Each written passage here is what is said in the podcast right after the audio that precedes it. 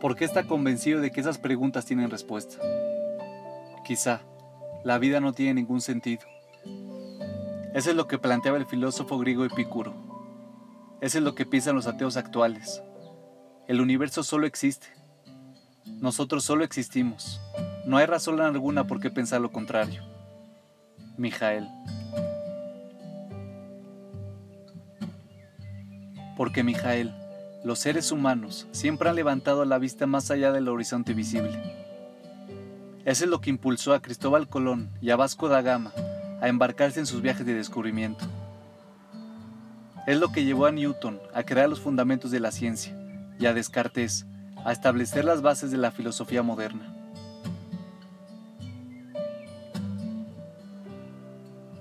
Los seres humanos, los verdaderos humanos que piensan, nunca están satisfechos con la respuesta.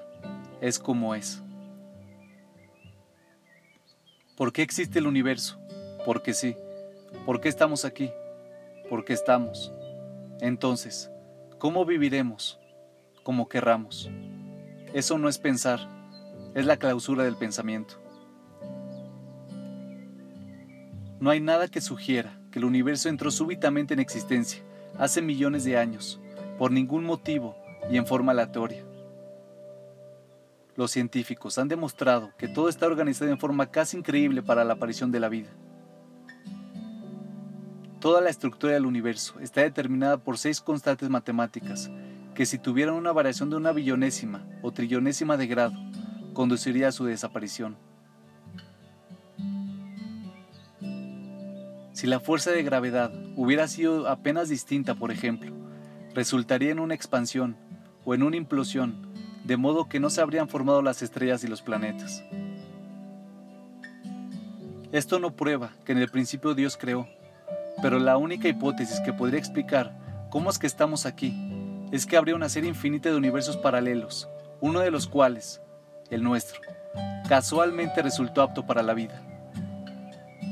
Mi opinión es que si la generación espontánea de un universo ya es bastante difícil de comprender, una serie infinita de universos autogenerados es aún más complicada. Imaginen esto.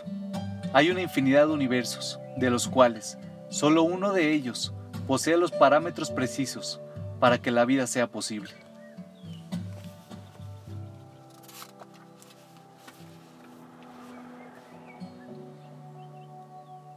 Dentro de ese universo, el nuestro, hay 100 mil millones de galaxias, cada una conteniendo un promedio de 100 mil millones de estrellas. Pero el nuestro es el único que dio origen a la vida.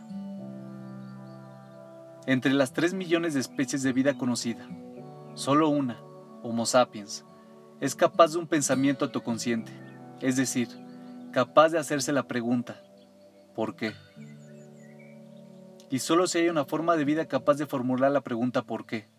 Es que hay algo en el universo consciente, de que ese universo existe. ¿Debo suponer que todo eso ocurrió por accidente? ¿Que solo ocurrió y punto? No, la hipótesis más simple y elegante es la que introdujo el judaísmo al mundo hace mucho tiempo, que el universo fue creado por el Dios del amor y del perdón, que nos trajo a la vida con amor y perdón ordenándonos que amemos y perdonemos a otros. Entonces, ¿quién soy yo? La imagen de Dios. ¿Por qué estoy aquí? Para santificar la vida. ¿Y cómo viviré? Con los principios y leyes que Dios nos enseñó. El universo no es como creían los antiguos politeístas y los ateos de hoy un choque sin sentido de fuerzas primitivas, cada una de ellas indiferente al hecho de que existimos. Nosotros y el universo estamos aquí porque alguien quiso que así fuera. Alguien que nos levanta cuando caemos, que nos dio la libertad misma que hace que la humanidad sea distinta a toda otra forma de vida conocida por nosotros. Y que nos invita a ser sus socios en el trabajo de la creación. Es esta sola creencia la que rescata la vida de la insignificancia y la desesperación. Es cierto que hay personas que creen sinceramente que la vida, en su totalidad, es un sinsentido. Ya mencionaste alguno de ellos. Mi supervisor doctoral, el fallecido, Sir Bernard Williams, uno de los hombres más brillantes que conocí, también lo era. Y asimismo, es cierto que no podemos resolver esta discrepancia por ninguna vía, por la de la evidencia científica ni de la prueba lógica. Pero todas las grandes verdades de la vida son así. No es comprobable que es mejor ser crédulo que permanentemente desconfiado, o que valga la pena arriesgarse por amor y el compromiso matrimonial, o que tenga sentido traer hijos al mundo, o ser generoso y clemente, o ser altruista en lugar de mezquinamente egoísta. Algunas personas no se conmueven por ninguno de estos ideales, así como hay gente que no ve más sentido de la vida que placeres fugaces y la certeza de la muerte. Si es por eso, también hay personas que viven sin música, sin sentido del humor o sin esperanza. Pero creo que estaremos de acuerdo en que esas vidas serán de alguna manera pobres.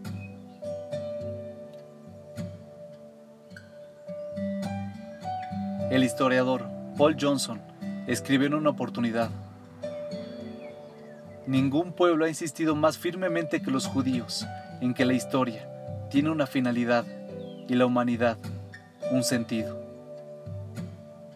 Los judíos, dice, están en el epicentro de la eterna intención de darle a la humanidad la dignidad de un sentido. Esa verdad yace en el corazón de nuestra fe.